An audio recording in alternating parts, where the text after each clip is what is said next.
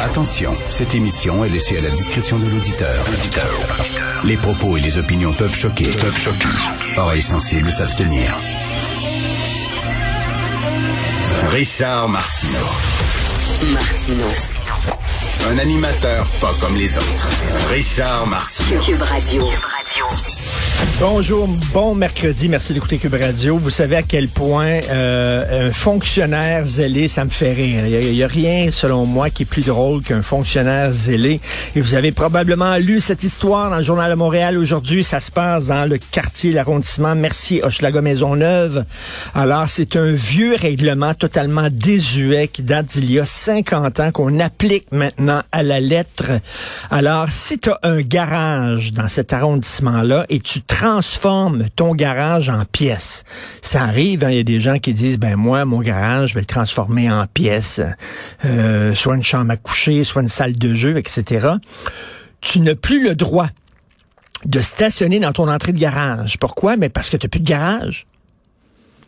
Oui, mais j'ai une entrée de garage, j'ai un endroit pour stationner. Oui, mais c'est plus, c'est plus une entrée de garage. T'as plus de garage. Fait que là, il y a des gens qui ont plus le droit de stationner dans leur entrée de garage parce qu'on dit c'est comme si tu stationnais dans ta cour.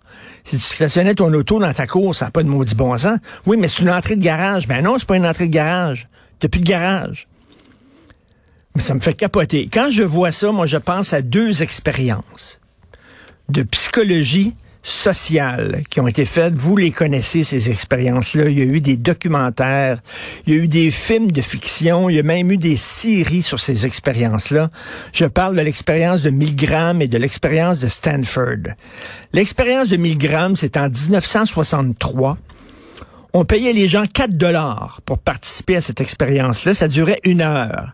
C'est qu'on demandait à des gens de donner des chocs électriques à des inconnus qui étaient assis derrière une vitre. Puis là, on te demandait, bon, donne un choc de 15 volts. Après ça, OK, le, le, gars, il pensait qu'il donnait un choc électrique, mais finalement, c'était pas un choc électrique. L'autre bord, c'était un comédien. OK, l'autre bord, le gars, il recevait pas de choc électrique, mais la personne qui appuyait sur le bouton le savait pas.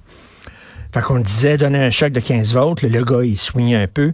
Donne un choc de 75 volts, le gars, il gémissait. Puis là, tu dis, OK, là, tu vas passer à un choc de 120 volts. Le, gars, il appuie sur le bouton, l'autre, il souffrait, il criait. OK, là, tu vas donner un choc de 135 volts. le gars, l'autre bord, il hurlait. Et il y a des gens qui allaient jusqu'à, là, tu vas donner un choc de, je sais pas, 250 volts et ça, allait tuer le gars l'autre bord. Et les gens obéissaient. OK? Et on leur disait à la fin, ben non, finalement, t'as pas donné de choc électrique, c'est un comédien, blablabla. Bla, bla. Mais cette expérience-là prouvait que quand les gens disent, quand les gens obéissent à des ordres, ils sont prêts à aller très loin. Parce que c'est pas eux. C'est pas eux qui font du mal, c'est les ordres. C'est les ordres. Moi, j'ai obéi à des ordres. Hein, c'était comme ça dans l'Allemagne nazie. Oui, mais moi, j'obéissais à des ordres. C'était ça qu'ils disaient les, petits fonctionnaires là, qui, qui les fonctionnaires qui s'arrangeaient pour que les trains arrivent à l'heure dans les camps de concentration pour pouvoir amener les Juifs euh, à chambre à gaz. Là, les autres, ils, certains, le train, il faut qu'il arrive à 10h15. Fait que là, on dit aux fonctionnaires, mais c'est épouvantable. Euh, ce que tu faisais, c'est que tu amenais des jeux. Non, mais moi, je, respectais les ordres, j'obéissais les ordres. Et l'autre expérience, c'est l'expérience de Stanford, c'est en 1971. C'était fait par la US Navy. On payait les gens 15 dollars par jour pour participer à ça. C'est qu'on a pris 24 adultes. L'expérience durait deux semaines. 24 adultes. Il y en a 12. Vous êtes des gardiens de prison. Les deux autres, c'était des prisonniers. Et là, après deux semaines, ben, on a dû même, après quelques jours, arrêter l'expérience. Ça devait durer deux semaines. Ça a complètement chéré. Pourquoi? Parce que les gens qui jouaient les gardiens de prison euh, embarquaient dans leur rôle et commençaient à matraquer et à fesser les gens qui étaient les prisonniers. Et là, cette expérience-là montrait que quand tu donnes du pouvoir à quelqu'un, les gens en abusent. OK, deux expériences. Première expérience, quand quelqu'un a l'impression d'obéir à des ordres, il est prêt à aller très, très loin il perd tout jugement. Autre expérience, quand tu donnes du pouvoir à quelqu'un, cette personne-là va en abuser. Ben, c'est ça. Ça donne des fonctionnaires comme ça. Tu n'as pas le droit de stationner ton auto dans une entrée de garage. Oui, mais j'ai une entrée de garage, mais c'est pas un garage.